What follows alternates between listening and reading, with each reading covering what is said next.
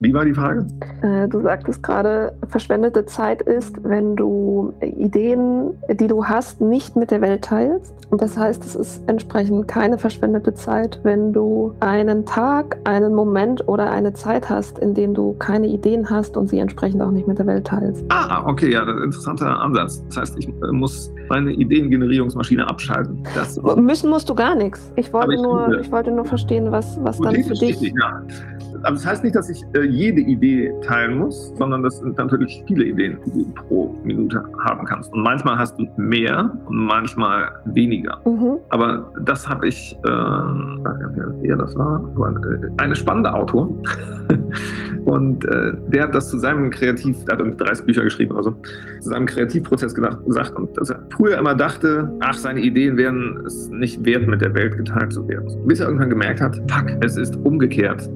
Ich bin sozusagen verpflichtet, meine Ideen mit der Welt zu teilen. Auch wenn es ähnliche Ideen schon mal gab. Das ist das, was in jeder Generation passiert. Wir nehmen alle existierenden Ideen auf, die in der Menschheit bereits da waren und remixen sie und bringen, bringen äh, sie dadurch mit auf das nächste Level. Und dafür, das heißt, selbst wenn du existierende Ideen in deinem Kopf hast und sie remixed, heißt es nicht, ja, sind ja nur alte Ideen. Nee, das sind alles alte Ideen, okay. Aber geremixed und währenddessen sind vielleicht sogar noch neue Sachen entstanden. Und da ist es sozusagen im Rahmen der Wissensgesellschaft, Schrägstrich Wissenskultur, wir kommen rüber zum Culture Hacking, ist es sozusagen unsere Pflicht, unsere Ideen zur Weltverbesserung so effizient wie möglich miteinander zu teilen und darin besser zu werden. Also sowohl die Sozial-, die Social Tag zu bauen, also wie organisieren wir Reden und Teilen und so weiter, als auch die Tech-Tech, also die technische Infrastruktur des Ideenteilens, sei es jetzt Video, sei es Podcast, seien es äh, Wikis, in denen man gemeinsam schreibt, gemeinsam editierte Dokumente, in denen wir gleichzeitig schreiben in einem Google Doc.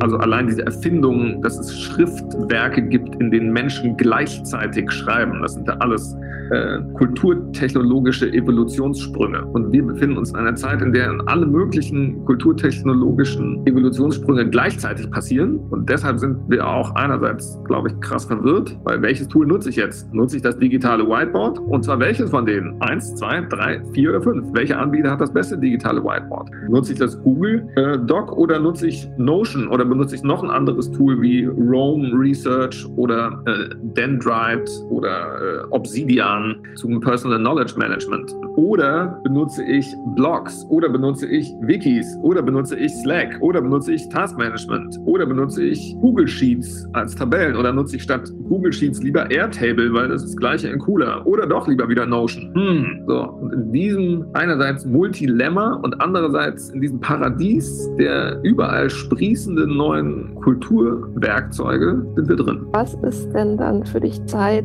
in der du keine Ideen hast? Not happening. Äh, da müsste ich absichtlich mein Gehirn abschalten. Also ich kann natürlich irgendwelche Meditationstechniken mhm. verwenden, um äh, meine Gedanken zu reduzieren. Aber es gibt eine Meditationstechnik, die ich kenne, die bei mir ganz gut funktioniert. Und die ist, du stellst dir vor, dass du an einem Fluss sitzt. Auf dem Fluss fließen, äh, schwimmen Blätter. Okay? Flussschwimmblätter. Und jeden Gedanken, der vorbeikommt in deinem Kopf, setzt du auf ein Blatt und schaust dem Gedanken hinterher, wie der über diesen Fluss fließt in die Ferne. Und jeder Gedanke, der auftaucht, setzt du auf ein Blatt. Und das machst du einfach eine Zeit lang und dann kannst du die Ideenmenge runterfahren. Also es gibt natürlich ganz äh, viele Meditationstechniken, aber das ist eine einfache, die bei mir easy funktioniert. Da brauche ich dann auch nicht mehr 48.000 Meditationskurse, sondern einfach nur dieses eine Ding. Setz dich an den Fluss, alle Ideen auf die Blätter fließen lassen, zack, hast du Ruhe. Ich kann mein Gehirn runterfahren und ruhig machen. Ich will es aber gar nicht, weil ich liebe Ideen und Ideen surfen. Das heißt, ich renne lieber ins Ideenmeer rein wie in eine Brandung und äh, gehe dann darin schwimmen und äh, gehe dann darauf Big Wave Surfing. Das heißt, ich äh, will gar nicht, dass die Ideen aufhören. Das ist die mentale Ursuppe, die uns ausmacht als Menschheit. Darauf habe ich einfach mega Bock. Mhm. Was heißt denn dann, was ist für dich Belastung? Existiert nicht. äh, kommt drauf an. Also es gibt natürlich körperliche Belastung. Es gibt eine, eventuell gibt es eine physische Realität, falls wir nicht alle in einer Simulation le leben. Und äh, lustig, ich habe hier zwei Bücher neben mir stehen. Du musst dir vorstellen, links und rechts von meinem äh, Laptop steht so eine Box, also so eine Speakerbox. Und vor jede Box habe ich ein Buch gestellt, damit ich die Box nicht sehen muss. Die Bücher sind viel schöner. Das eine ist das Atom, das andere ist die Zelle. Beides ist vom selben Autor. Und von der MIT Press. Und das ist eines The Atom, a Visual Tool. Das andere ist The Cell, a Visual Tool of the Building Block of Life. Ein voll guten Reminder und auch voll schön aus. Und äh, was hat das mit Belastung zu tun? Hm, ich denke, die Belastung aus, immer aus den Basisbausteinen heraus. Sind die Atome jetzt bei mir belastet, aus denen ich bestehe? Keine Ahnung. Weiß ich nicht. Sind die Zellen belastet? Ja. Dann bin ich auf dem Level des zellulären Lebens. Gibt es eine Belastung für mein zelluläres Leben? Ja, es sterben jeden Tag 50 Millionen Zellen von mir. Und dann kann ich auf das Körperlevel hochspringen und sagen, okay, was macht denn die 100 Billionen Zellen? Wie denn die Belastung, wenn ich in diese Skala springe? Was ist dann eine Belastung? Eine Belastung ist, wenn ich zum Beispiel dauerhaft zu wenig schlafe. Wenn ich äh, vorübergehend zu wenig schlafe, ist für mich okay, je nachdem, was ich am nächsten Tag vorhabe. Wenn ich am nächsten Tag äh, krasse körperliche Aktivitäten machen will oder neue Sachen effizient lernen will oder einen öffentlichen Auftritt habe oder viel draußen bin, dann äh, will ich acht Stunden schlafen. Wenn ich etwas mache, das ich super gut kann, wo ich in einem Flow bin, dann kann ich auch einfach äh, vier Stunden schlafen. Also, das ist körperliche Belastung. Ja, das sind natürlich andere Sachen, typische Parameter, in, innerhalb derer das menschliche Leben möglich ist. Also Temperatur. Bei 50 Grad wird es schwer, sozusagen. Aber solange mein Körper genug Energie hat, seine eigene Temperatur auf 37 Grad zu halten, läuft das. Okay, andere externe Faktoren. Sauerstoff. Ist hier genug Sauerstoff in dem Gasmix, den ich einatme? Ja. Sind da andere Giftstoffe drin? Vielleicht. Das ist tatsächlich eine der beunruhigenderen Sachen äh, des äh, menschengeprägten Zeitalters, dass wir es geschafft haben, dass es nirgendwo auf dem Planeten mehr saubere Luft gibt. Also hast, glaube ich, gab es eine neue, relativ neue Messung. Je nachdem, was du halt misst und welche Arten von Stoffen in der Luft misst, kannst du keine Luft mehr einatmen, die bestimmte Stoffe nicht enthält, die es nicht gab, bevor die Menschen sie produziert haben. In Klammern, Giftstoffe aus industrieller Produktion sind in jedem Atemzug drin. Ob, wie giftig die dann sind und so weiter sei hingestellt. Also das ist zum Beispiel eine tendenziell körperliche Belastung, aber mh, hm, die Evolution hat auch immer schon auf Belastung reagiert. Wenn der Wind die ganze Zeit gegen den Baum pustet, dann wird der halt an der Stelle, wo der Ast sich immer verbiegt, stärker. Und so, das heißt, wenn ich mich von, ne, ist weiter am atomaren Level keine Belastung. Zelllevel, okay, ist das Problem der Einzelzelle, die nehme ich so nicht wahr. Meine eigenen, auf Körperlevel nehme ich vielleicht meine körperliche Belastung wahr. Springe ich noch ein Level höher und sage auch, auf, äh, ich als Teil des kontinuierlichen Evolutionsprozesses, spüre ich da eine Belastung? Nein, da, da, spiele ich dann persönlich aber keine Rolle. Ob ich persönlich lebe oder sterbe, spielt für die Evolution eine begrenzte Rolle, womit wir aber zu meinem Output-Bedürfnis kommen. ich will halt etwas zur Evolution beitragen. Ich glaube, dass jeder Mensch das tun kann. Und das ist auch das, wo es dann um Sinn geht. Das heißt, wenn viele Leute nach einem Sinn suchen, ist das aus meiner Sicht das, was du zur Evolution des Lebens persönlich beitragen kannst. Und daraus entsteht sowohl eine Pflicht als auch eine große Freude, weil die Erkenntnis, dass du, obwohl du so klein bist, die Welt so riesig groß, mit jeder Handlung etwas zur Evolution beitragen kannst. Das ist sozusagen absolutes Self-Empowerment. Äh, du bestimmst mit jeder Handlung die Zukunft der Entwicklung des gesamten Lebens mit. Das heißt, du kannst abstimmen, dass sozusagen, äh, wenn wir es, ja, die universelle Demokratie des Lebens. Mit jeder Handlung stimmst du ab, wie das Leben sich weiterentwickelt. Und deswegen möchte ich, ja, das erfüllt mich erstmal mit großer Freude, aber auch mit einem großen Verantwortungsgefühl, weil, wow, ich kann das. Also, with great power comes great responsibility. Mit jeder meiner Handlungen beeinflusse ich die gesamte weitere Entwicklung des zukünftigen Lebens. What? Äh, dann soll ich mir eventuell überlegen, was ich tue. Und ja, das ist ein sehr spannender Prozess. Und das mit anderen Leuten zu machen, die das verstehen oder ähnlich sehen oder in ähnliche Richtungen denken, das ist sehr erfüllend. Und auf dem Level spüre ich dann sozusagen äh, keine Belastung mehr, sondern spüre eigentlich nur die Freude am Leben zu sein und dass ich gleichzeitig einen Teil dazu beitragen kann, dass das Leben weiter existieren wird. Gibt es dafür eine Bemessungsgrundlage? Also hast du dafür eine, ähm, ein Frame oder irgendein, irgendeine Bewertungsgrundlage, in der du persönlich einteilst, was du für gut hältst? für der positiven Entwicklung der Welt zuträglich?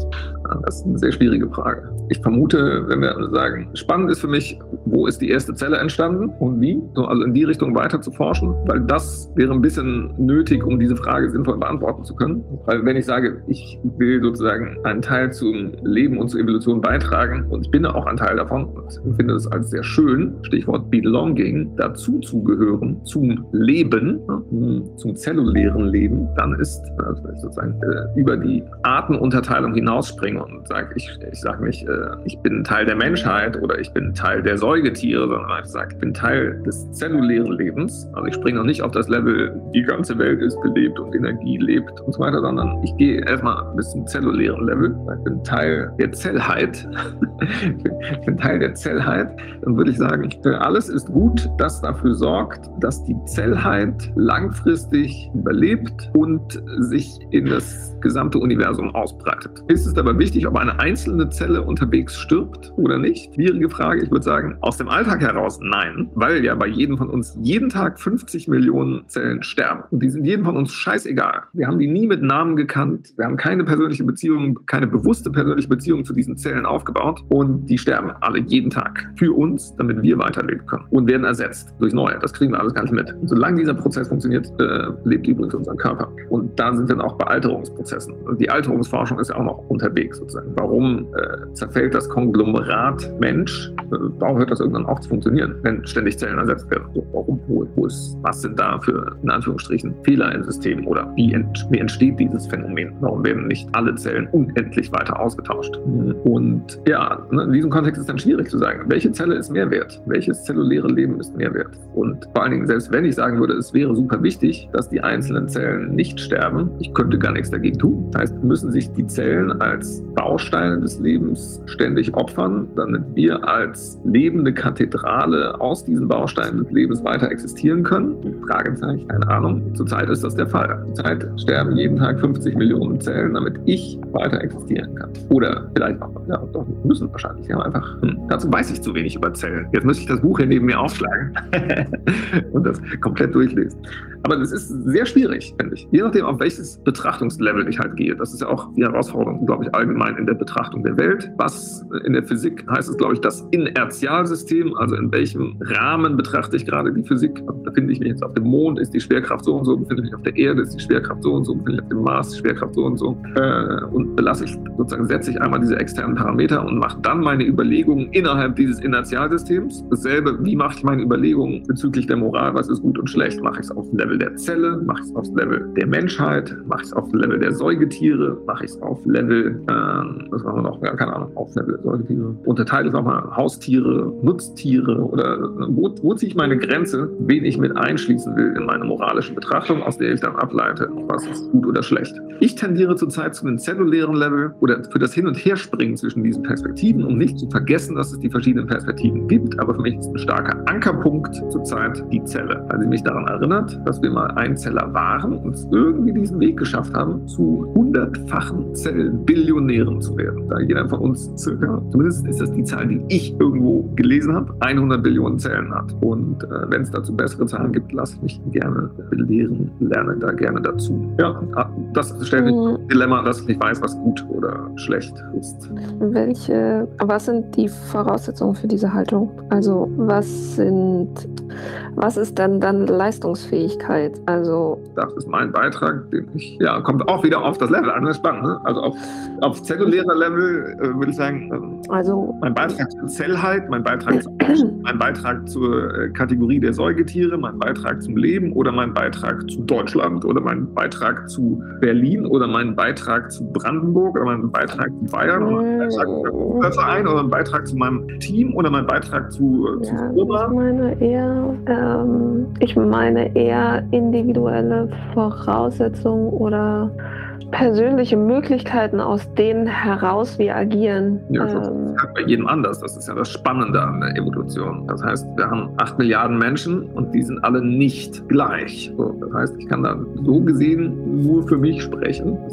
Und dann kann ich noch probieren, das zu messen. Müsste ich wiederum fragen, in welchem Kontext, welche Leistung will ich denn erbringen? Und äh, dann kann ich gucken, ja, das, diese Leistung würde ich gerne erbringen. Also Leistung gleich äh, Ziel X erreichen, würde ich immer sagen. Also möchte ein Ziel erreichen, wie ich will einen Schluck von diesem Tee trinken. Das ist mein Ziel. Und äh, meine Leistung ist dann, ich bewege meinen Arm, hebe die Flasche mit dem Tee hoch und halte das alles so, dass es nicht umkippt und halte das fest und die Finger halten das fest und die Muskelspannung bleibt erhalten und äh, dann führe ich diesen Prozess des Trinkens aus.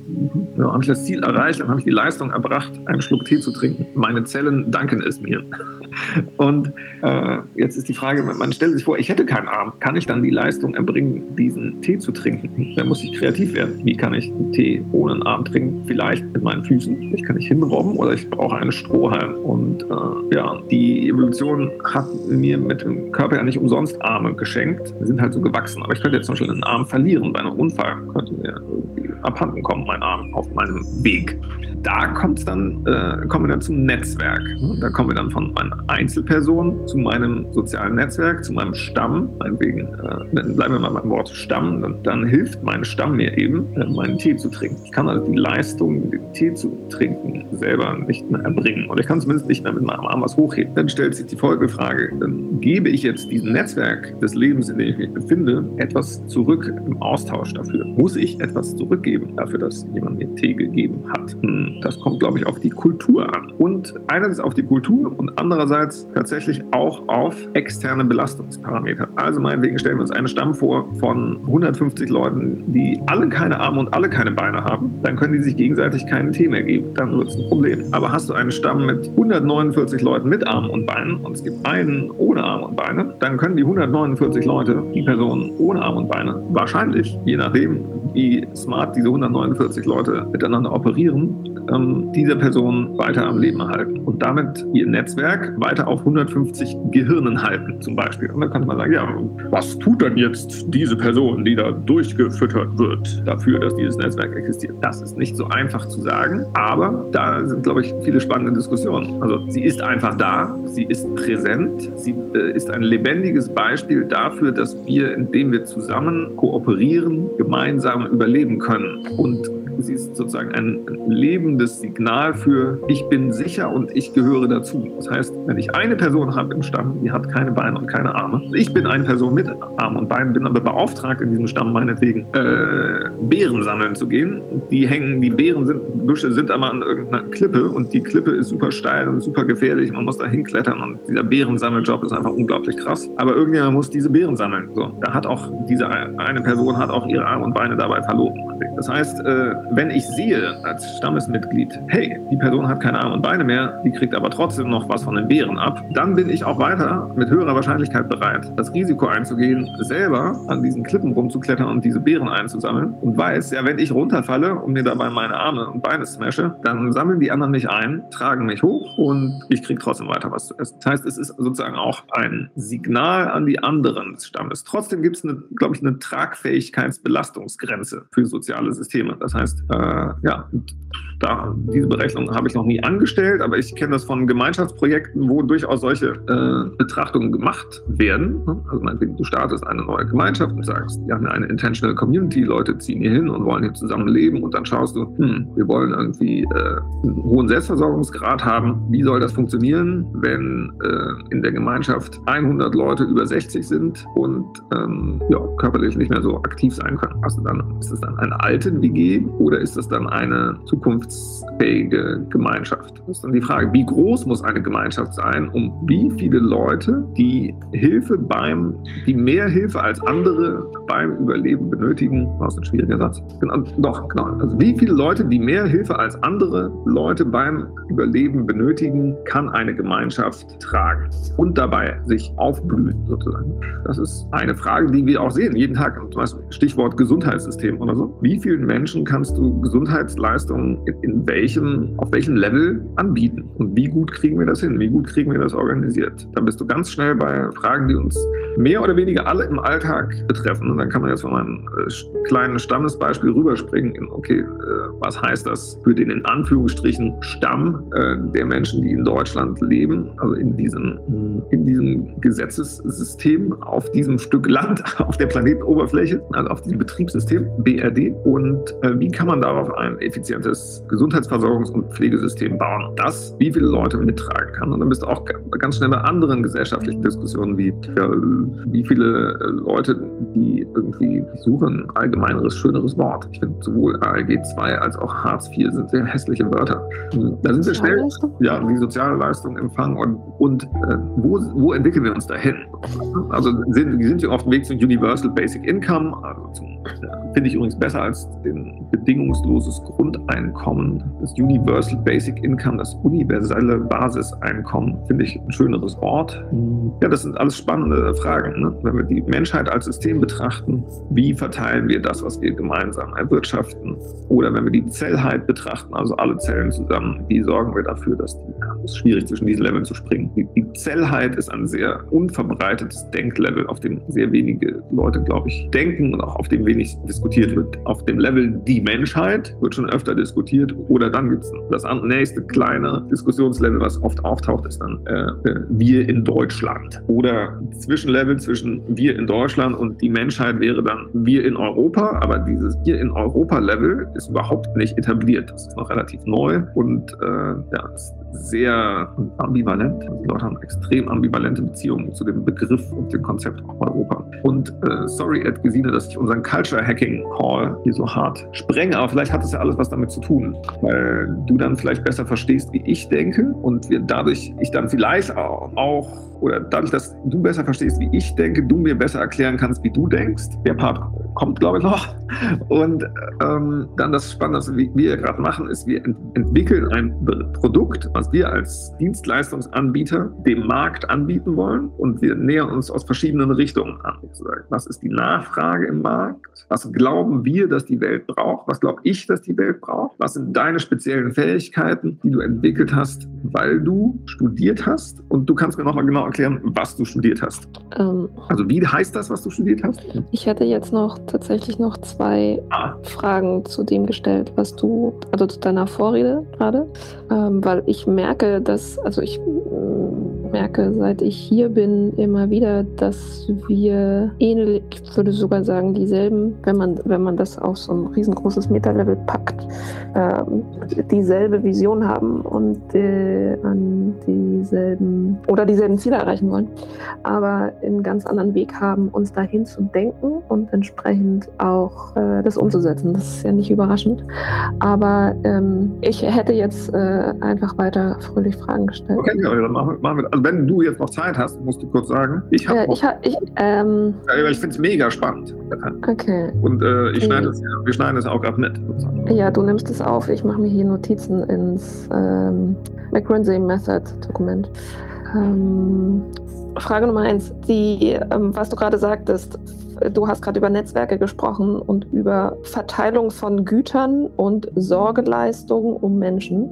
Und ähm, mir ist aufgefallen, dass du, als du darüber gesprochen hast, Grundannahmen hast, die du nicht explizit formuliert hast. Du hast Grundannahmen über Können und über Nicht-Können und über Normalität. Also in deinem Reden kam heraus, dass du oder wurde deutlich, dass du Grundannahmen hast darüber, wie soziale Netzwerke funktionieren, was Können ist und was Hilfsbedürftigkeit ist und entsprechend wer wen versorgen muss. Das fand ich spannend, ähm, weil wir daran auch rütteln können. Ja, ich glaube, und äh, so Diskussionen führen können, was Ability ist und was Disability ist äh, und inwiefern Ability und Disability sozial sozial konstruiert ist und inwiefern Körper gegeben, also oder was ist körperliche Grundvoraussetzung? Ähm, schreibt uns unsere Körperlichkeit ein. Also erstmal, was ist Körperlichkeit? Welche Bedeutung hat Körperlichkeit im sozialen System? Und ist meine Körperlichkeit Voraussetzung für mein Können oder für mein Nicht-Können, für meine Fähigkeit und meine Unfähigkeit?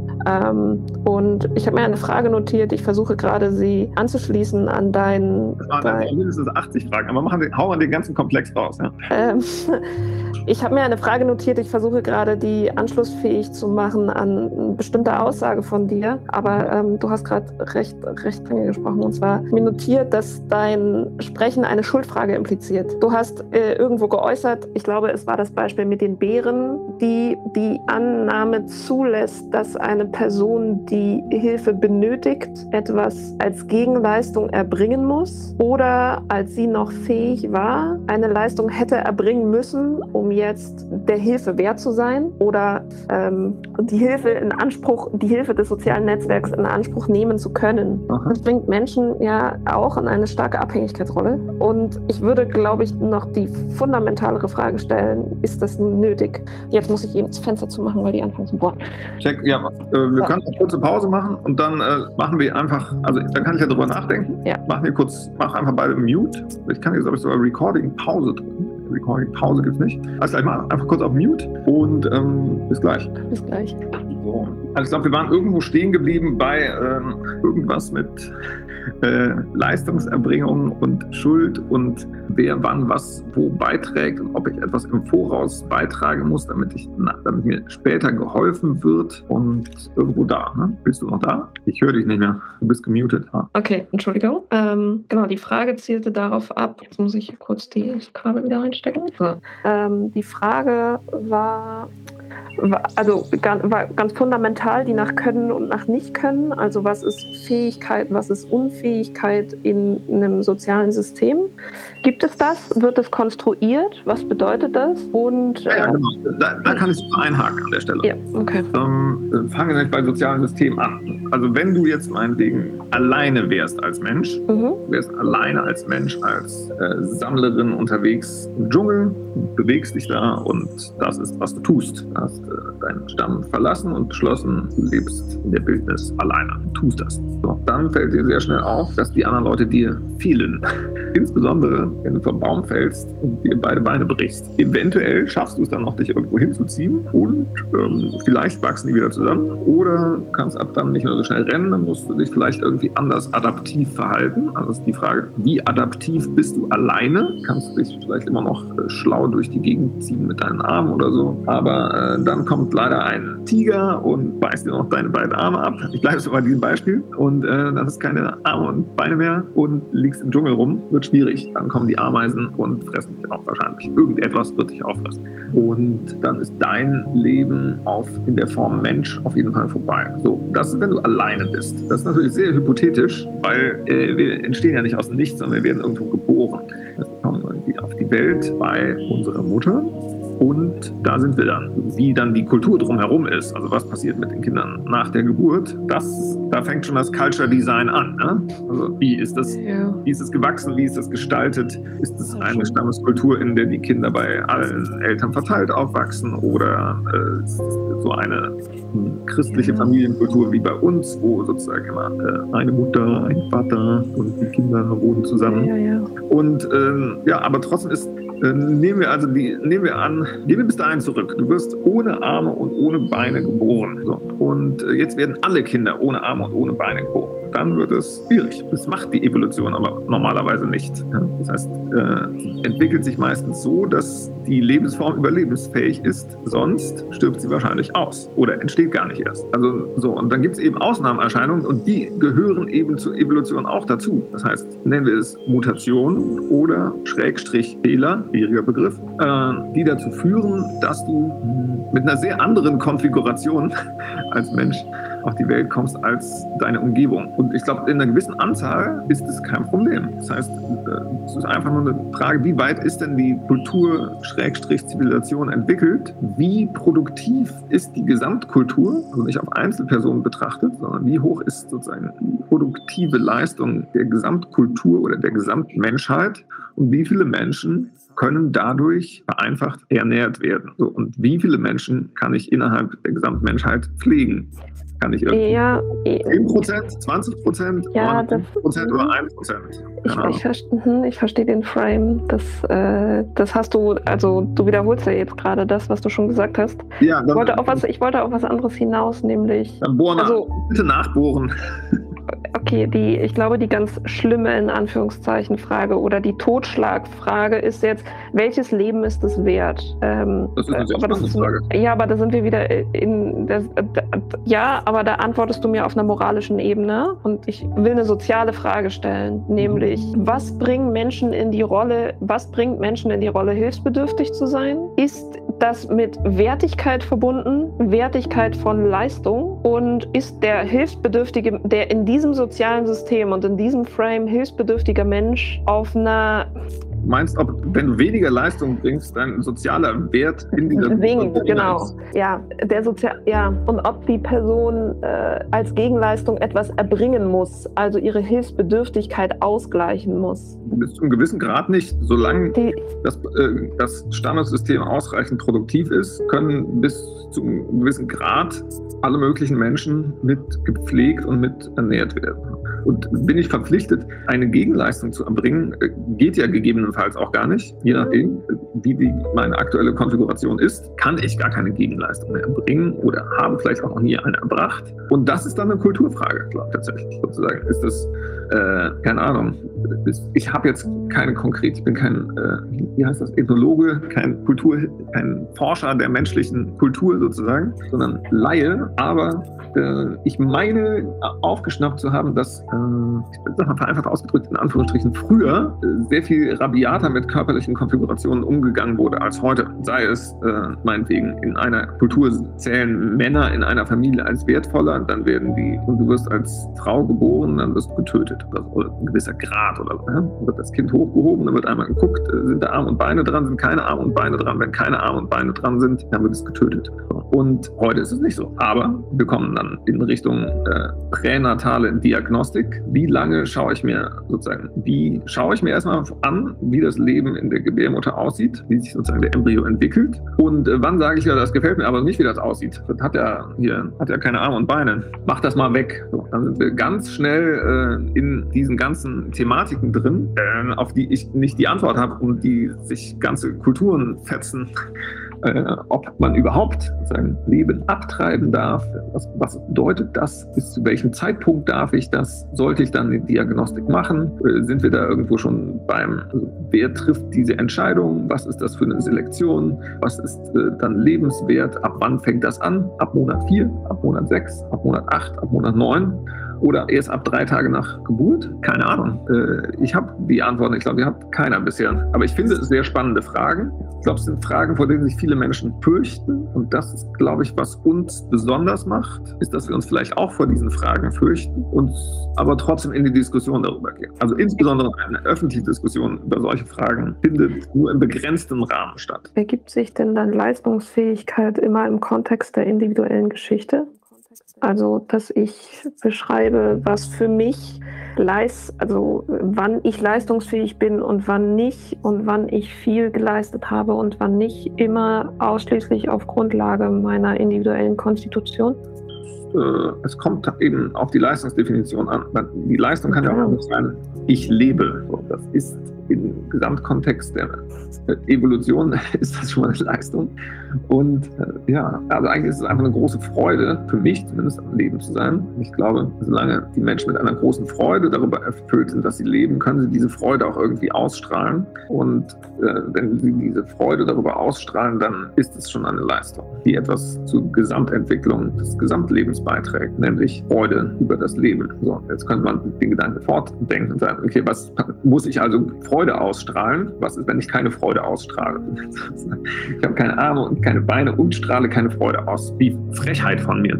Frechheit von mir, dass ich da äh, drüber äh, dauerdeprimiert bin, dass ich keine Arme und Beine habe. Die ganze Zeit den anderen zugucke, die Arme und Beine haben. Äh, ja, es gibt, glaube ich, unterschiedlich. Die einen finden den Weg, wie sie sich extrem darüber freuen, dass sie am Leben sind und sich einfach für die anderen mitfreuen und für sich selber freuen, dass sie auch am Leben sind und gar nicht ihre Freude aus dem Vergleich mit den anderen ziehen. Und dann wird es auch Leute geben, die darüber eine totale Depression verfallen und die realistische Version sind wahrscheinlich irgendwelche Mischungen von Zuständen. Ist dann, ist dann Depression und Suizidalität das Schlimmste, was einem passieren kann? Oder die größtmögliche Abneigung von Teilhabe und Leistung? Das ist ein Ausdruck davon, ja. Also du hast auf jeden Fall eine erhöhte äh, Selbstmordwahrscheinlichkeit, wenn du einen geringen gesellschaftlichen Status hast und oder empfindest. Das liegt oft sehr nah beieinander. Wir haben alle sehr. Aber sind dann, sind dann Menschen, die depressiv und suizidal sind, nicht weniger wert, aber. Ja, also sie sind. Kommt es ihnen, ist es, ist es ihnen zur Last zu legen, Nein. Dass sie, dass sie weniger leistungsfähig im Vergleich zu anderen Menschen sind. Also sind das dann provokant formuliert die schlimmsten Schmarotzer? Nein. Ihnen? Das ist das dann, da geht es dann tatsächlich ans äh, Kulturdesign. Wie gestalte ich meine Kultur, dass überhaupt sowas passiert? Also dass Menschen, dass Menschen äh, diese Form psychischer Erkrankung bekommen, meinst du? Genau, dass du okay. in Depressionsloops überhaupt erst verfällt. Wann wird es erkannt und äh, was kannst ah, du sagen? Und ähm, dann das würde ich eher sagen, das ist die Metrik, an der du messen kannst, äh, wie weit ist, ist, die Kultur entwickelt. Und äh, je mehr Menschen depressiv und suizidal sind, mehr ist das ein Signal dafür, äh, dass du was optimieren kannst. Okay. Platz nach oben sozusagen. Und insofern ist es eine spannende Metrik und äh, es ist wie ein Symptom für eine Gesellschaft, wo du sehen kannst, okay, äh, unsere Gesellschaft kriegt Flecken und zwar hier sind irgendwie 20 Prozent äh, aller Leute hier sind depressiv, irgendwas machen wir falsch. Und ja, da kommt dann kulturelle Entwicklung ins Spiel und das ist dann auch wiederum ein Self-Empowerment aller Mitglieder der Gesellschaft, dass du eben eine Auswirkung darauf haben kannst, wie die Gesellschaft ist und dass wir eine bewusste Gestaltung unserer Kultur auch vornehmen. Wir machen das ja teilweise. Deswegen, ich sage ständig, oder ich sage gerne, für mich intern zumindest, teilbewusste Evolution. Das ist das, was wir betreiben. Wir haben zum Beispiel, nehmen wir das Beispiel Gesetzeskodex. Wir haben einen relativ großen Stapel an Gesetzen, mit denen wir uns Regeln geben. Und das ist das Betriebssystem für die Gruppe von Menschen, die auf diesem Gebiet leben. Also vereinfacht ausgedrückt BRD, Betriebssystem Deutschland. Und woraus besteht das Betriebssystem? Aus Regeln, aus Programmcode, aus Gesetzen. Das heißt, Leute, die Gesetze machen, sind die Programmierer des Betriebssystems. So, und dann wird es auch alles ganz klar ersichtlich. Dann wird auch klar ersichtlich, warum äh, ein Großteil der Menschen im Bundestag Volljuristen, warum und warum macht das Sinn? Weil das Programmierer sind, die programmieren Gesetze. Und wenn du nicht verstehst, wie man Gesetze schreibt und liest und welche es gibt und wie der existierende Programmcode aussieht, dann kannst du den Programmcode auch nicht ändern. Das ist deswegen ist es okay, eine Mischung zu haben von Menschen, die über Meinungen Politiker werden. Aber es ist auch naheliegend, dass du als Politiker auch über das Skillset äh, des Juristen verfügst, also des Gesetzesprogrammierers, weil du dann den Programmcode gut lesen kannst und dir auch überlegen kannst, hey, wie könnte man den Programmcode denn umschreiben, um den Willen des Volkes, der sich durch Wahlen ausdrückt, irgendwie amorph, also auch suboptimal, aber irgendwie drückt sich irgendetwas aus und es wird dann irgendwie in Gesetze gepackt und das sind die Regeln und diese Regeln sind eigentlich sind nicht komplett der Programmcode der Kultur. Es gibt das Beispiel, es gibt explizite Kultur, die steht in den Regeln drin und implizite Kultur. Es steht zum Beispiel nirgendwo gibt es ein Gesetz, dass du dich bei einer Schlange beim Bäcker hinten anstellen musst. Mhm. Das, das, steht das, nirgendwo. Mhm. Aber geh mal zum Bäcker in Deutschland und drängel dich vor. Das ist der Junge. Und äh, was passiert dann? Also dann eventuell regen sich die Leute auf. Das das ist der... es gibt kein Gesetz, ruft die Polizei dass ich mich vorgedrängelt habe. Es gibt kein Gesetz dagegen, könnt ihr nichts dagegen tun. Also entweder ihr gebt mir jetzt hier als erstes Brötchen oder ich stehe euch die ganze Zeit hier im Weg und dränge mich weiter vor. Und ab wann fängt dann die Körperlichkeit an? Dürfen die mich dann wegschieben? Dann machen, dann fangen sie an, gegen Regeln zu verstoßen, mich anfassen und anfangen, mich dann wegzubewegen. Mhm. Wenn ich mich aber vorher smart vorgedrängelt habe, ohne jemanden in seiner Bewegung zu behindern, ja, das ist, dann wird es dann spannend. Ne? Das heißt, es gibt die Regeln und die Realität. Die Realität ist immer komplexer und vielseitiger als die, mhm. die Regeln, die wir zum Umgang damit gebaut haben. Das ist der Unterschied zwischen Gesetzen und Normen. Aha, okay, du hast, die, du hast immer die besseren Begriffe dafür. Die, was, du, was, du, was du angesprochen hast, Gesetze sind soziale Regeln und ich, da, ich sollte mich nicht vordrängeln oder ich stoße auf Widerstand der Gruppe, wenn ich mich vordrängle, ist eine soziale Norm. Aha, und dann äh, ein, gibt es unterschiedliche ähm, Theorien dazu, wie soziale Normen gebildet und tradiert werden und sich, ja, sich auch. überliefert sozusagen oder weitergegeben. Genau. Okay, das, ich finde das super spannend. Das, du hast diese ganzen Fachbegriffe für Konzepte, die, für die ich keine Fachbegriffe habe. Aber die du hast. also große Konzepte. Und da, ähm, da gibt es, glaube ich, die Superpower aus uns beiden, weil ich sozusagen, ich probiere oft Sachen in einfacher Sprache, in Kindersprache, in, im Oma-Erklärbär-Modus auszudrücken, in Marketingsprache zu bringen. Das ist sehr äh, zugute zu halten. Und, äh, oder auch in Poesie oder auch in Spaß Sachen daraus zu machen, also damit total ja. zu spielen mit diesen Begriffen. Und äh, du bist aber die Wissenschaftlerin in diesem Bereich, bei der ich sozusagen das Feedback kriege, was du eigentlich sagen wolltest, war, Normen werden tradiert. Ah. Und, äh, was ich oft auch noch probiere, ist so Nerdsprache zu verwenden, also das immer vergleichen zum Programmieren und zu Maschinen und Technologien. Ja, das ist spannend.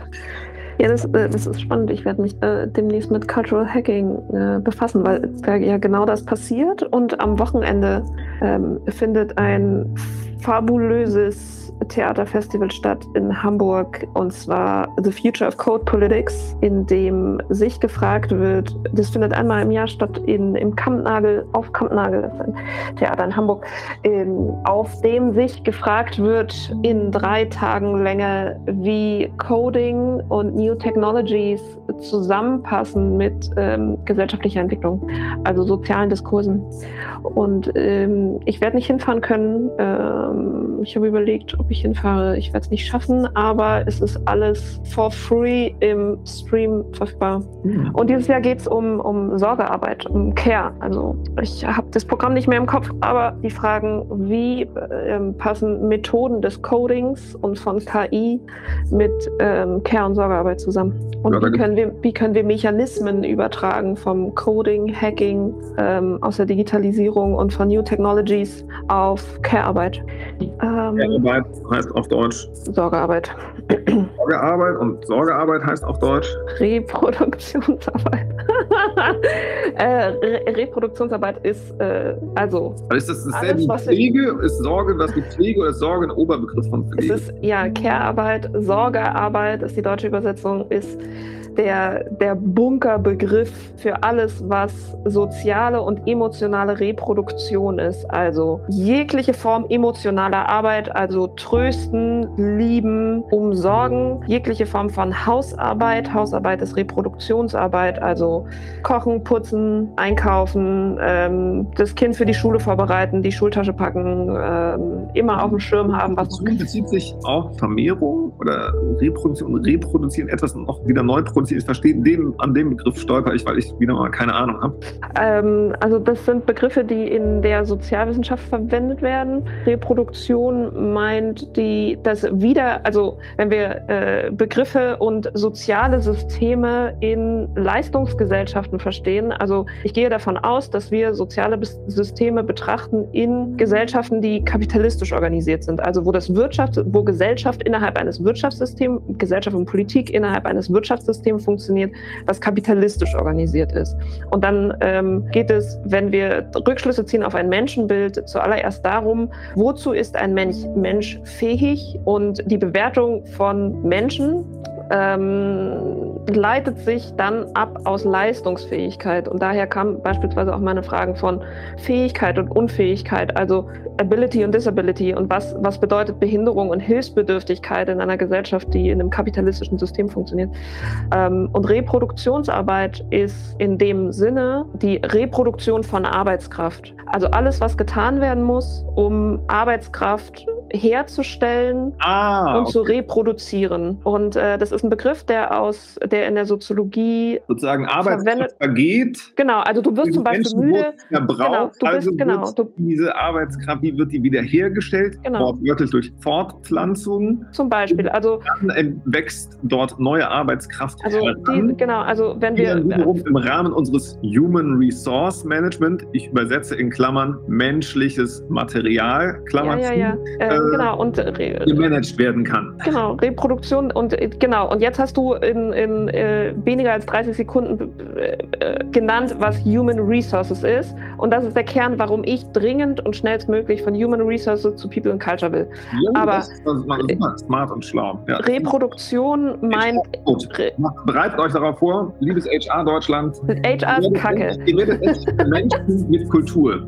Ja, ähm, und Reproduktionsarbeit ist aber jetzt nicht nur in Anführungszeichen Fortpflanzung, sondern eben auch etwas, was wir ähm, in einem patriarchal organisierten System, was wir sind, als typisch weibliche Arbeiten immer noch definieren. Also Haushalt, Kochen, Wäsche waschen, ähm, das ist alles Reproduktion von Arbeitskraft, das ähm, Ermöglichen von Pausen, ähm, das ähm, fällt mir noch was ein? Ja, da, da gibt's, du hast ganz schön viele Fässer gleichzeitig aufgemacht. Ja, klar. Ich du auch. würde gerne wegbleiben von der äh, Kapitalismus-Schublade. Ja, aber. Du, die löst zu viele Emotionen bei zu vielen Menschen. Ja, ja, ja. Ich, und das, wir kommen nicht wieder raus, wenn ihr einmal in die abtauchen. Ja, nein, nein, nein. Das, abstrahieren. Ja, auf jeden Fall. Aber ich glaube, da müssen wir jetzt unterscheiden zwischen, was diskutieren wir intern, also wenn wir miteinander sprechen und ähm, uns einander annähern oder uns kennenlernen und die Arten und Weisen zu denken und zu begründen und Motivationen äh, klar zu machen. Ähm, ich glaube, also ich glaube, wir müssen eine Grenze ziehen zwischen, wie reden wir intern miteinander und dann kann ich auch irgendwie von kapitalistisch organisierten Gesellschaften sprechen und von irgendwie. Ähm, du kannst so viel davon sprechen, wie du willst. Ja, ja, aber extern müssen wir das anders erklären. Also das nee, oder öffentlich, sonst rennen uns die Leute weg oder sind, sind so emotionalisiert, dass sie keinen Bock mehr drauf haben. Nö. Äh, hier, also äh, Elon Musks Hauptempfehlungsbuch ist auch irgendwie das Kapital. Er sagt, das wichtigste Buch, das du lesen kannst im Leben, das Kapital. Ähm, ich würde, ja. Das, heißt, äh, das ist kein Problem, äh, mit dem Thema an sich umzugehen. Ich würde nur gerne wieder zurückklettern. Was bei diesem Festival in Hamburg? Oder genau, also es sind jetzt extrem viele, sind jetzt extrem viele mhm. Themen, ja. Viele Fässer. Ja, was ist. Äh, aber da waren wir an einem Themenstrang sozusagen. Ja, ja, auf jeden Fall. Dran, was heißt Care, ja, Code, genau. Hacking, Gesetze, ja. Schuld, Beitragen, ja. Leistungsfähigkeit. In diesem Sektor sind wir, glaube ich, genau. unterwegs. Genau, genau, genau. genau ähm. Und das finde ich auch spannend, weil sich überall diese Kreise dann wiederum schließen und überlappen und man sieht, wie das alles miteinander verbunden ist. Egal, ob ich es im Kleinen betrachte, bei der einzelnen Zelle oder bei dem einzelnen Menschen, der im Dschungel rumläuft oder der die Beeren sammeln geht an der Klippe. Ja. Äh, und was bedeutet das für die Tragfähigkeit eines Gesamtsystems und äh, entsteht daraus eine Schuld, dass sozusagen die Leute, die weniger leisten können, in Anführungsstrichen, weniger zur Gesamtleistung der Gesellschaft beitragen und deswegen auch weniger, Anführungsstrichen, wert sind und äh, entsteht daraus eine Schuld oder ein Status sozusagen. Du leistest weniger du trägst weniger zur Produktivität der Gesellschaft bei, also bist du weniger wert. Und äh, dann bist du eigentlich nur eine Belastung für uns alle und deswegen wäre es am besten, wir legen dich allein in den Wald zum Sterben. So, ich äh, überzeichne das mal extra.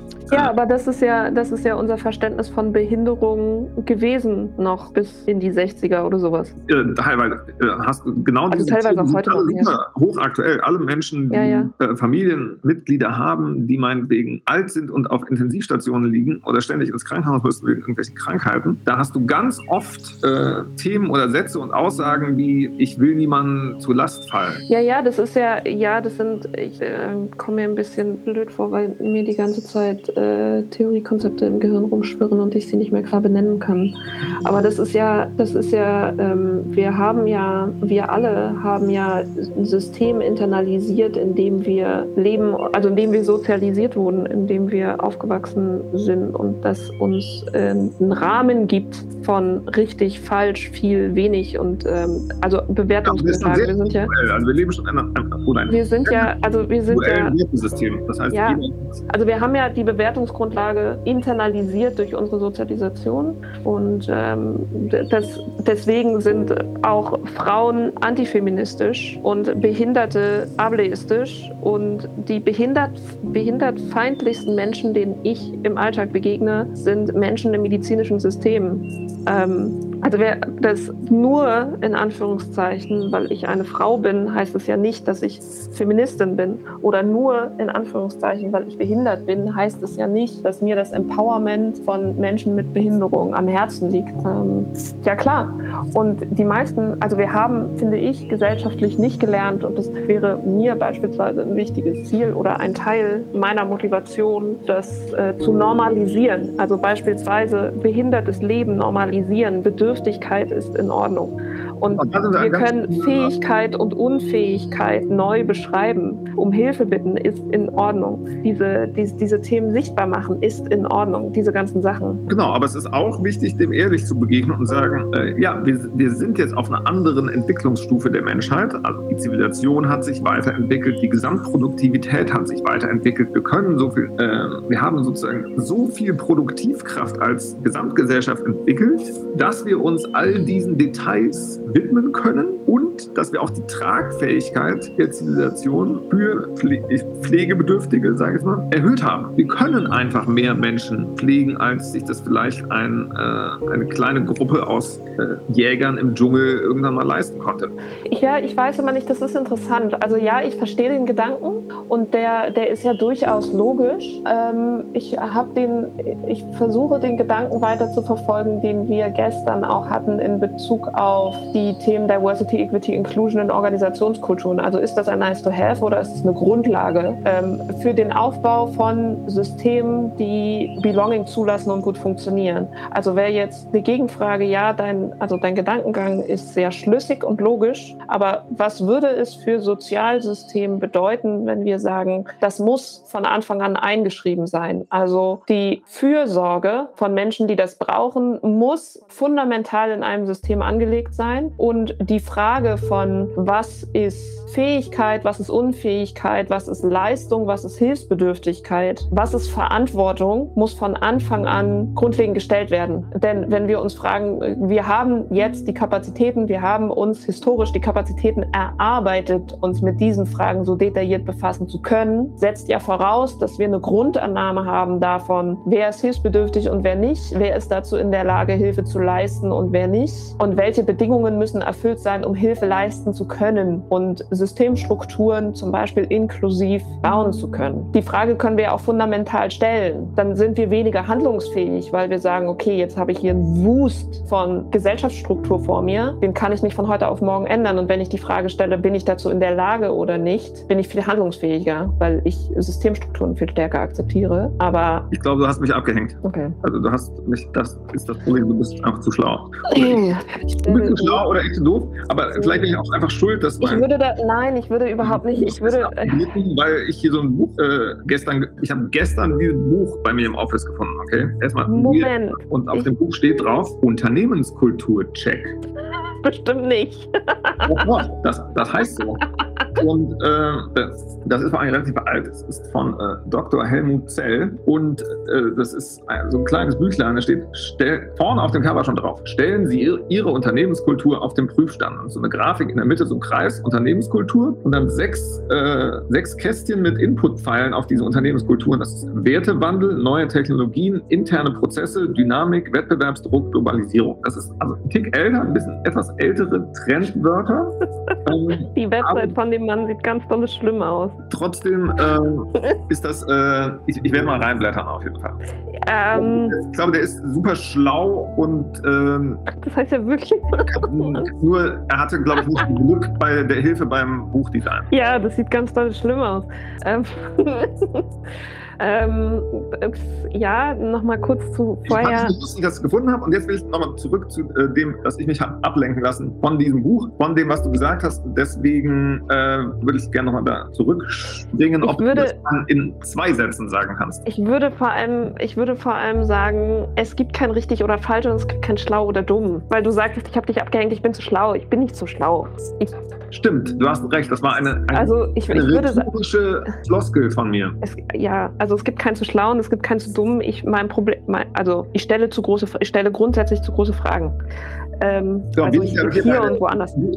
Also wir sind bei einer Mischung aus. Also es gibt tatsächlich noch. Kennen. Wir, wir, gleichen unsere Welttheorien ab, schauen, ja. was da Spannendes los ist und gleichzeitig äh, betreiben wir unter dem Begriff Culture Hacking eine Produktentwicklung, wo wir sagen, was können wir oder was wollen wir, welche Art von Firmen in Deutschland oder auch weltweit für einen Service anbieten, um ihre Kultur zu optimieren. Und ja. da haben wir uns gestern noch die Frage gestellt, welche Arten von Firmen sind das und in welchem Entwicklungsstadium sind die? Also das ja. sind 10 Leute, 250 Leute sind in einem bestimmten Sektor unterwegs. Ja. Unterwegs sind das Unternehmen, die schon auf dem Schirm haben, wir sollten etwas an unserer Unternehmenskultur tun oder Leute, ähm, die sagen, die von Anfang an mit eingebaut haben und sagen, ja, wir wollen noch mehr, gibt uns noch mehr Input dazu, wir wollen Beratung von außen dazu, weil wir einfach wissen, dass Beratung von außen immer Mehrwert bringt, weil sie sich unsere Kultursuppe von außen anschaut und dann frischen Input bringt. Also Leute, die schon nach sowas suchen wie Change Management oder äh, Unternehmenskulturberatung XYZ. Und mir war einfach noch nicht klar, äh, wie groß dieser Bereich ist und auch wie die Begriffsentwicklung in diesem Bereich ist. Ne? Also ich habe hier dieses äh, etwas ältere Buch jetzt gefunden. Das heißt, ich bin eben noch kein Experte in dem Bereich. Das heißt, für mich ist noch unklar, wie lange hat es diese Begriffe schon gegeben im Bereich Unternehmenskultur und jetzt sind wir bei New Work und Culture Hacking, Culture Design, Culture Engineering. Wie ist sozusagen die Begriffsentwicklung in den letzten 30 Jahren dazu gewesen? Welche Service-Äste haben sich daraus entwickelt bei den großen Beratungsfirmen? Ne, da findest du zu all diesen Themen äh, Unterseiten und ganze, wahrscheinlich ganze Beraterhorden, die zu diesen ja. Themen in der Welt rumrennen. Ja. Und deswegen wir beim Stichwort Culture Hacking. Wir schauen uns das nochmal neu an, aus, wir erforschen das Gebiet sozusagen für uns nochmal neu, um wiederum dem gesamten Gebiet frische Impulse zu geben, ja. das gesamte Gebiet der herkömmlichen Unternehmenskulturberatung auch frische Impulse ja. braucht. Und da sind wir auf dem Weg mit unserem Culture Hacking. Und ich habe, das macht mir mega Spaß, ich habe voll Bock drauf. Und gleichzeitig wollen wir natürlich auch zu umsetzbaren Ergebnissen kommen. Wie wir realen Firmen in Deutschland jetzt gerade helfen oder ja. jetzt alt helfen können. Und ich ja. glaube, ein Teil, wie wir das schon machen, ist, indem wir überhaupt dieses Gespräch führen. Und ich habe das jetzt aufgenommen und ja. ich glaube, es ist schon podcast-tauglich. Ja, äh, bestimmt. Ähm, Mal schauen. Aber was? Ja, ähm, ich glaube, für mich ist gerade vor allem wichtig, die, diese neue Art, ich versuche gerade von dieser riesengroßen Frage, äh, nachdem du oder in, während ich sie formuliert habe, du dieses Buch ausgezogen hast und jetzt dein, deiner äh, Paraphrasierung von gestern eine Verbindung herzustellen. Und ich glaube für mich, oder ich bin mir sicher, für mich ist gerade äh, zentral, dass ich mein Denken erweitere. Also in, meinem, in meiner Art und Weise zu denken, anschlussfähig bin an das, was wir hier vorhaben, weil ich noch viel zu theoretisiert denke. Und wie wir ja gerade gemerkt haben, Fragen stellen, die zwar interessant sind und die auch interessant zu diskutieren sind, die aber nicht, die uns in der Praxis nicht weiterhelfen. Ja, aber das finde ich ja gerade das Spannende. Ich, ja, aber ich würde, das, ich würde es nicht über dich selber negativ formulieren, sondern äh, du erweiterst ja, die positive, dein Skillset noch um, um andere ja, Ausdrucksebenen. Genau, und ich, ja genau, richtig. Und ich, ja, äh, das ist nochmal, es ist ein sehr guter Reminder, ähm, ist, äh, wegzukommen von der negativen Formulierung in genau, Bezug auf sich selbst und die eigenen Kompetenzen. Äh, und dir mit äh, großer Freude einen Vertrag bei uns gegeben. Vielen Dank. Weil, weil du eine Wissenschaftlerin bist und ein wissenschaftliches Denken hast und weil du diese Fähigkeit hast. Es würde mich nicht interessieren, wenn du, oder es würde mich anders interessieren, wenn du das, äh, keine Ahnung, gestern das erste Buch dazu gelesen hättest. So, das heißt, ja, aber dann wäre ich ja auch nicht genau hier. Das ist spannend. Wir, wir sind ja eine, ein Dienstleister in der Wissensgesellschaft mit wissenschaftlichem Anspruch. Was heißt das für mich? Ja. Das heißt für mich, mich so praxisorientiert wie nötig, aber so wissenschaftlich wie möglich. Und da, das ist äh, das Spannungsfeld, in dem wir uns ständig bewegen, sozusagen. Wie mhm. übersetzen wir Konzepte aus der Wissenschaft in den Alltag der Wirtschaft? So. Und diese Übersetzungsleistung, die erbringen wir hier gerade und der gestalten wir etwas und sagen, okay, wie bringen wir alle die neuesten Erkenntnisse aus diesem Gebiet oder die besten Erkenntnisse aus diesem Gebiet rüber in den Alltag von Firmen, um deren Alltag Alltag und deren Zukunft zu verbessern. Und äh, das ist sozusagen aus meiner Sicht wiederum eine fast wissenschaftliche Tätigkeit, es auch Engineering. Ne? Also hm, ja, der Wissenschaftler also, forscht, der Physiker forscht und der Engineer baut auf Basis mit den Hilfswerkzeugen der Physik und Mathematik die Maschine. So übersetze ich das jetzt hier. Wir erforschen soziale Systeme in der Sozialwissenschaft und jetzt sind wir die Cultural Engineers, die Social Engineers und übersetzen das in soziale Maschinen. So, was sind Firmen? auch soziale Maschinen. People and Processes, äh, sozusagen, das ist ja das Credo von Ray Dalio, dass alle Firmen nur aus People und Processes bestehen. Und jetzt haben wir sozusagen noch diese neuen Denkkonzepte Konzepte, die aus der Informationstechnologie mit uns mitwachsen und können alle diese neuen Brillen und Perspektiven auf das Thema anlegen. Und deswegen können wir auch zu neuen Begriffen kommen wie Cultural Engineering. Das heißt, ich designe eine Kultur für einzelne Unterabschnitte der, der sozialen Welt und jede Firma ist sozusagen eine Schublade in der Gesellschaft, in der Menschen einen gewissen Anteil ihrer Zeit verbringen. Und wir schauen, wie wir die so designen können, die Abläufe und Prozesse. Prozesse sind Abläufe. Aha. und äh, wie wir die Abläufe gestalten können. Das ist immer spannend. Ne? Also entweder man sagt es einfach auf Deutsch, ja, lass uns die Abläufe besser gestalten. Oder du gehst ein Level weiter und sagst, wir machen Prozessoptimierung. Hört sich direkt so, okay, äh, Abläufe, Abläufe besser gestalten, kriegst du drei Euro für. Prozessoptimierung kriegst 1000 Euro Tagessatz für. Und äh, jetzt nehmen wir das Ganze noch auf Englisch. Dann äh, optimisen wir eure, People and Processes und dann äh, leveln wir das noch ab mit einem Buzzword obendrauf. Dann ist es äh, Culture Engineering und Culture Process Optimization oder sowas. Und dann sind wir bei 2000 Euro Tagessatz. Äh, ja, ähm, lustig, also, oder? ja, klar. Ähm, Man könnte es dann auch auf, äh, auf Alltagssprache sagen, lass mal einfach netter zueinander sein. Das ist ja, was bei Google rauskam. Das fand ich spannend. Das können wir nochmal nachschauen und vielleicht äh, in die Show Notes, Blogpost, irgendwas packen. Äh, Google hat Forschungen intern gemacht darüber, welche Teams produktiver sind und was die Faktoren sind, die darauf Auswirkungen haben. Und Google sind schon sehr harte Nerds, äh, die sehr datengetrieben sind und probiert haben, wirklich etwas zu finden, mit dem sie das designen können, damit ihre Teams produktiver sind und da geile neue Produkte rauskommen, die die Welt haben will und braucht und äh, die die Welt positiv verändern, wie, keine Ahnung, Google Maps oder Google Docs oder einfach Sachen, die äh, uns Alltag wie Alltag erscheinen, aber die eigentlich alles Weltwunder sind. Und dabei kam, glaube ich, heraus, das können wir nochmal überprüfen, das äh, sind die Leute freundlich zueinander. Das, das, das kam bei, bei aller komplett mega Nerd-Analyse kam raus. Teams sind produktiver, wenn die Leute freundlich zueinander sind. Wenn eine freundliche Atmosphäre da sind, da sind wir schon fast bei Belonging, nur bei einer etwas genaueren Definition von, was ist eine freundliche Atmosphäre, hat das was mit sich, psychologischer Sicherheit oder so, da gibt es auch viele Begriffe in der Richtung, die sich zurzeit äh, entwickeln und geteilt werden und besprochen werden. Aber auf einfache Sprache runtergebrochen ist es eine freundliche Umgebung. Und ja, da können wir natürlich ein bisschen nachfassen und uns ein bisschen besser definieren. Und, aber da einen Mix zu finden aus Alltagssprache, Wissenschaft, sind wir schon wieder bei Übersetzungen von Konzepten.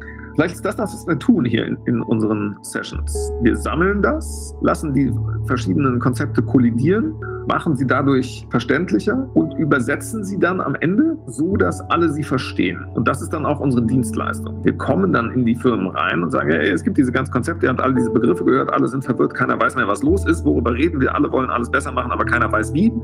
Wir haben das mal für euch sortiert und äh, ne, können dann auch schön auf Slides, das äh, auf, auf, großen Charts zeigen. Hier, das sind die Level. Da reden wir auf Atomlevel, auf Zelllevel, auf Menschheitslevel, reden wir gerade auf äh, Straßensprache Sprachenlevel oder auf Wissenschaftslevel, wie ist die Begriffsevolution und wie ist dazu gekommen, dass wir uns heute befinden und welcher Begriff ist jetzt für uns im Alltag real wichtig, welche Buzzwords könnt ihr vergessen? Und an welche drei Faktoren müsst ihr eigentlich nur optimieren, damit eure Kultur geiler wird, dass der Belonging-Faktor steigt, also dass sich mehr Leute zugehörig fühlen. Und Belonging, darüber reden wir dann noch extra, was der Unterschied zwischen Belonging und Zugehörigkeit ist und was alles dazugehört. Da sind wir schon wieder bei sowas, aber ich finde Belonging ein schönes, sehr schönes Wort Ort und glaube, daran, daran werden wir feilen und das mit der Welt teilen und, und das auch dann zu effizientem Kulturdesign macht. Dann aus einer kulturellen Verwirrung zu einer klaren Kultur bekommen in Firmen. Das heißt zurzeit eine, eine Mischung, alle Menschen, die in dieser Firma am Werk sind, bringen ihre ganz wilde Mischung aus der, ihrer individuellen Entwicklung mit Landern in diesem Pot. Dann wird das oft noch stark definiert, definiert natürlich durch Gründerpersönlichkeiten, CEOs, Chefs äh, und Führungspersönlichkeiten, deren kulturelle Ansichten dann wichtiger sind als die der anderen. Und ja, an diesen Stellen können wir ansetzen, um zu sagen, was ist eine Kultur, die allen mehr Spaß macht und alle weiterbringt. Und natürlich auch die Firmenzahlen verbessert, auf die alle oft als erstes schauen, wie Umsatz. Satz. Also Culture Hacking for Fun and Profit. War das jetzt die Tagline?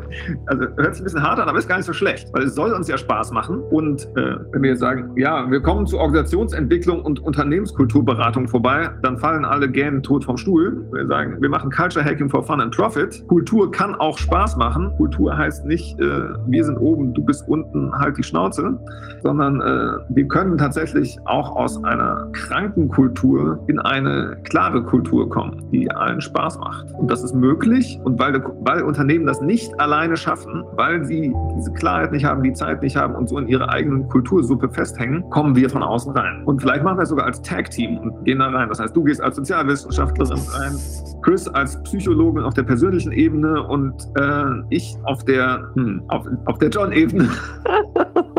und äh, mache sozusagen die Mischung sozusagen äh, spannend und interessant und äh, Ecke an, aber breche dadurch auch Sachen auf, bringe auch zum Lachen, bringe auch zu Weinen, lass die Leute auch die Hände hochreißen, dass sie sich erschrecken und sagen, hat er das jetzt wirklich gesagt?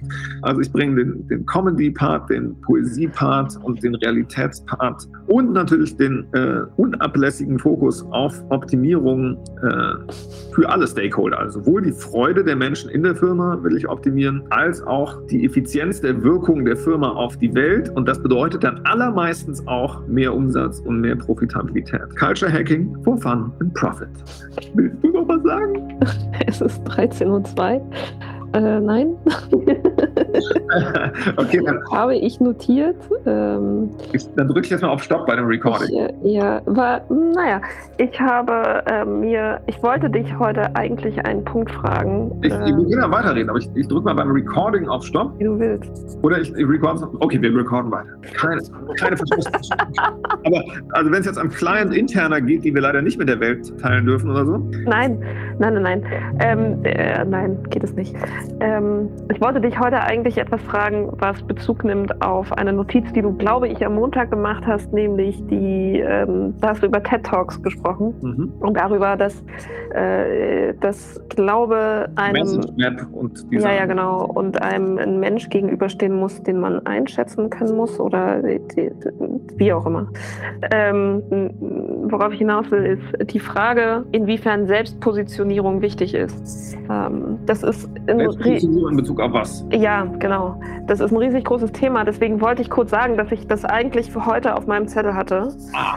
Aber das, äh, wenn, wir, wenn wir hier um eigentlich ursprünglich äh, eine Stunde uns miteinander, miteinander unterhalten wollten und jetzt schon 13 Uhr ist, äh, nicht mehr schaffen. Aber ich wollte sagen, dass das ein Thema ist, was mich beschäftigt, wozu wir zu einem anderen Zeitpunkt vielleicht noch einen Moment finden.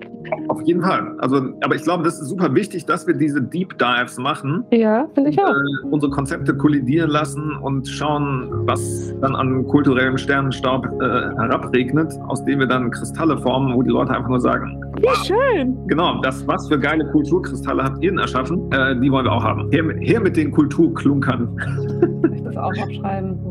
Und äh, dass wir die, ja, dass wir die Kultur zum Glitzern bringen, dass die Leute einfach diese Lebensfreude den ganzen Tag spüren können in den Systemen, die wir das uns ja selber gestalten, in denen wir unsere Tage verbringen. Und ja, das ist äh, super spannend. Und am Anfang habe ich gedacht, jetzt kommt Organisationsentwicklung, boah, ich werde schon sterben sozusagen. Und jetzt ist es so, wow, das ja, clever. Ich und finde, ja, ja, hm, auf jeden Fall. Wir müssen, wir, ja. Geist also dafür bei den Leuten auch zu wecken. Und weißt du, wenn du jetzt jemanden ja, ja. kommst, äh, der mhm. immer sitzt und denkt, jetzt müssen wir zum Workshop für Unternehmenskultur. Ja, ja, oh. ja, ja, schnarch. Das ist, äh, also wir, wir fangen jetzt gerade an, uns äh, in, die, in die nächsten riesengroßen Themenfelder zu bewegen. Ähm, ich, ja, ist schlimm. Ich schreibe sie auf, weil ähm, das, auf je, das ist auf jeden Fall ein Punkt. Ähm, das, das muss Spaß machen. Und diese Begrifflichkeiten machen alle überhaupt gar keinen Spaß. Also dieser, dieses Wort Organisationskultur oder Organisationsentwicklung, da zucke ich innerlich schon zusammen, weil das so, ich, da kommt in mir tatsächlich der Geruch von der Unibibliothek auf, im Ostsaal ja, oben rechts, so ein bisschen staubig, so ein bisschen muffig, viel zu...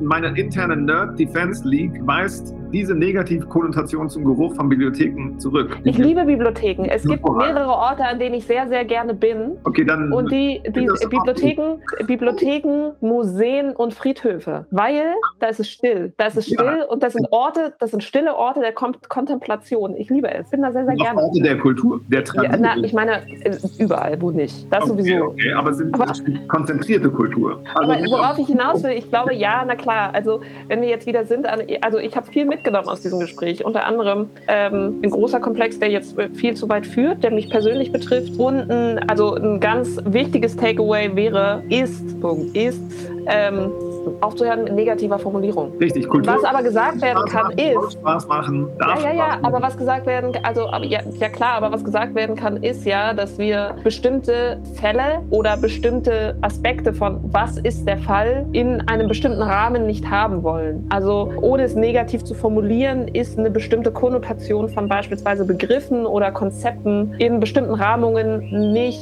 angebracht oder nicht dem zuträglich, was wir erreichen wollen. Und der Begriff Organisationskultur oder Organisationsentwicklung zum Beispiel ist sehr wertvoll in bestimmten Kontexten, in Theoriekontexten zum Beispiel oder in wissenschaftlichen Papern. Aber wenn wir einen Service anbieten wollen, ist ja ganz also wir müssen halt alles Fände ich schön, wenn wir Begriffe finden, die nicht so sperrig sind und nicht direkt an, an so ähm, eher zähe Vorträge oder ja, zähe Workshops denken. Wir, gar nicht, wir wollen nicht die existierenden Begriffe triggern, die auch sondern, in ja. aller Stakeholder Negativkonnotationen haben, sondern wir nutzen die Kraft neuer Begriffe, ja. um und, sie auch mit neuen Gefühlen zu belegen. Danach kann man die anderen wieder zu Rate ziehen und sagen, das kann alles auf den. Ja, oder sagen, die passen halt in andere Kontexte besser rein. Genau, es kann alles das auf ist ja auch, das schließt sich ja auch alles nicht, äh, nicht aus. Oder ähm, ja, es steht halt in je nach Kontext immer was anderes im Mittelpunkt. Ähm, was ich auch ganz so und als nächstes Takeaway daneben finde ich den Punkt von Motivation am Leben zu sein total schön. Ähm, ja. Und das, was du sagtest zu ganz weit vormals, ehedem, vor vielen Augenblicken zu ähm, Depression und Suizidalität. Also das ist ein, ich schaue gerade, ob ich das wieder, das ist ein Gradmesser dafür ist, wie wir Gesellschaft bauen. Ja, das ist ein Kulturperformance-Indikator. Ein KPI. Ich finde das sehr schön. Äh, Indikator. Also es ist, glaube ich, so. Na, okay, jetzt bin ich aber wieder die Person, die in der Rolle steckt und sagt, das ist immer zu einfach. Also das zu sagen ist zu einfach. Aber das, das muss es ja, das, das ähm, muss es ja, also wofür sind Begriffe da, ne? Das muss ja gar nicht. Ich will einerseits weitermachen, ja. andererseits will ich aufhören. Ja, ja, ich muss auch Mittagspause machen. Wir ja noch diese anderen spannenden kleinen Themen haben, bei denen ich jetzt anderen Leuten gerade weiterhelfen will. Ja, ja, ja. Ich, ähm, ich, ich habe mega Bock, dass wir das machen. Ich glaube, ja, bitte. das ist ein, ein, super wichtiger Baustein, der sowohl uns als äh, McGrinsey noch fehlt, als auch ein, eine Service, eine Hilfe, die der Welt noch fehlt. Das heißt, äh, bewusstes Culture Hacking mit Spaß daran. Ich glaube, das ist ein wichtiger USP, also diese Freude ähm, und dieser Spaß. Ja, es gibt äh, aber auch diesen, Fun and Profit, das merke ich mir jetzt erstmal so. Das ist so schön. Also es ist auch, ich habe, wie gesagt, also es ist mitgeschrieben im Method. Das ist nicht nur mitgeschrieben, ich drücke jetzt. Es ist auch mit recorded, das stimmt. Ich vergaß. Ja, ja ähm, genau. Was machen wir jetzt mit dem Ding hin? Äh, pushen wir jetzt raus. Ich könnte jetzt auf Stopp drücken, das nehmen, äh, mir die, das ist ja eine Videofile, die man dann geliefert wird, so, aber wir haben ja unsere Gesichter nicht drauf gehabt. Ich könnte dann den Audio-Track da rausholen, einmal die, die ganz langartigen Redepausen rauscutten. Ja, ja wenn du diese Arbeit machen möchtest. drin haben mit den drei Minuten oder so. Und dann könnte man es theoretisch als Audiodatei slash Podcast äh, in die Welt. Ja, kannst du machen. Wenn du, also wenn du das möchtest, wenn du dir diese Arbeit machen möchtest. Ähm, ich glaube, ich finde das interessant, weil wir können es dann eventuell auch äh, von einer AI transkribieren lassen. Das stimmt. Ein Transkript und dann können wir die Topics nochmal reviewen und sortieren und aufräumen. Und gleichzeitig ist es aber Building in Public, ja. äh, Open Source, Open Culture mäßig. Schaut rein bei uns, wie wir das machen. Wie bauen wir einen kompletten Service aus einer Idee, von dem wir glauben, dass die Welt das braucht. Also wie kommen wir von dem, was wir denken, das geil ist, zu einem Service, der auch geil ist und äh, zeichnen diese Reise nach. Ob sich das jetzt die drei ja. Leute anhören oder nicht, ist mir am Ende egal. Das ist, glaube ich, für uns eher als eigene Unternehmen, als Kultur, als archäologisches Artefakt für die Zukunft sozusagen. Okay, äh, ja, wenn, also wenn wir das, das ist super spannend, ähm, sehr, also sehr gerne, also wenn meine Zustimmung dafür irgendwie relevant ist, sehr gerne. das ist absolut relevant, weil äh, ist, ich würde, äh, lass mich bitte, lass mich mal deinen Gedanken zu Ende. Ähm, ich würde, wenn, wenn wir uns darauf einigen, das zu tun und unsere Gespräche grundsätzlich aufzeichnen für genau diesen ähm, Verwertungsprozess, ja. äh, würde ich das tatsächlich, würde ich tatsächlich ab jetzt ähm, das immer im Hinterkopf behalten, nicht weil ich mich dann begrenze in meinen Aussagen, sondern weil ich tatsächlich Themen, die mir wichtig sind oder von denen ich der Meinung bin, dass sie zu einem späteren Zeitpunkt oder in irgendeinem Rahmen noch vertieft und ausdiskutiert werden sollten, nochmal klar formulieren. Das würde ich jetzt am Ende nämlich tatsächlich nochmal machen, zu sagen, ich habe gerade zwei riesig oder zwei ähm, Themenaspekte, die mir wichtig sind und die, die für mich in, der, in meiner Weiterentwicklung und auch in der Weiterentwicklung von diesem Service und dieser ja, Entwicklung an sich, Themen, auch Inhalte ähm, zentral sind. Und das ist einerseits ähm, Selbstpos Selbstpositionierung.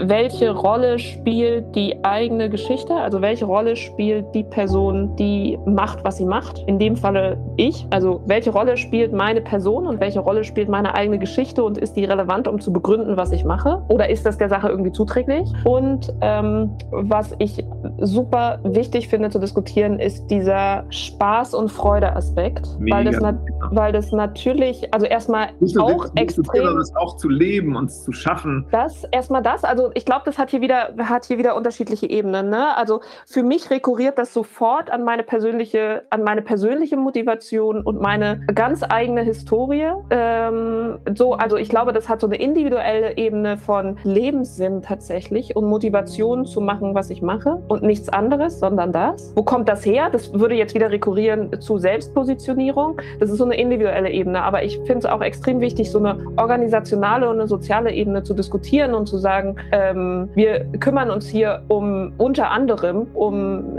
darum, Diskriminierung abzubauen. Und wir kümmern uns hier auch darum, dass Menschen in sozialen Kontexten weniger Gewalt erfahren. Und wenn ja. wir sagen, das muss mit Spaß passieren, ist das auch, also kann das sehr schnell kippen in, in ein Nicht-Ernst-Nehmen dessen, was oh, Menschen nee, in Organisationen erleben. Hat alles und das muss alles seinen Platz. Es wird kein Genau, Thema. das muss irgendwo, das wollte ich jetzt zum Ende aber nochmal sagen, dass das in, dem, in irgendeinem Kontext, der noch kommt, diskutiert werden muss und auch irgendwie klargestellt werden muss. Und ähm, das hat auf einer sozialen Ebene auch wieder viel zu tun mit Emotional Labor, also mit einem, mit einem bestimmten Aspekt von Sorgearbeit und von Selbstaufopferung. Und ähm, das soll es nicht sein. Also du, dieser. Du so viele Fässer pro Minute an. Ja. Ich, wir, wir, werden noch viele spannende Gespräche haben. Ja, das wollte ich zum Ende nochmal sagen, als äh, für äh, bitte Transkript, Doppelpunkt, das ist meine Stichpunktliste für äh, weitere Gespräche und finde diese Themen jetzt gerade auch ähm,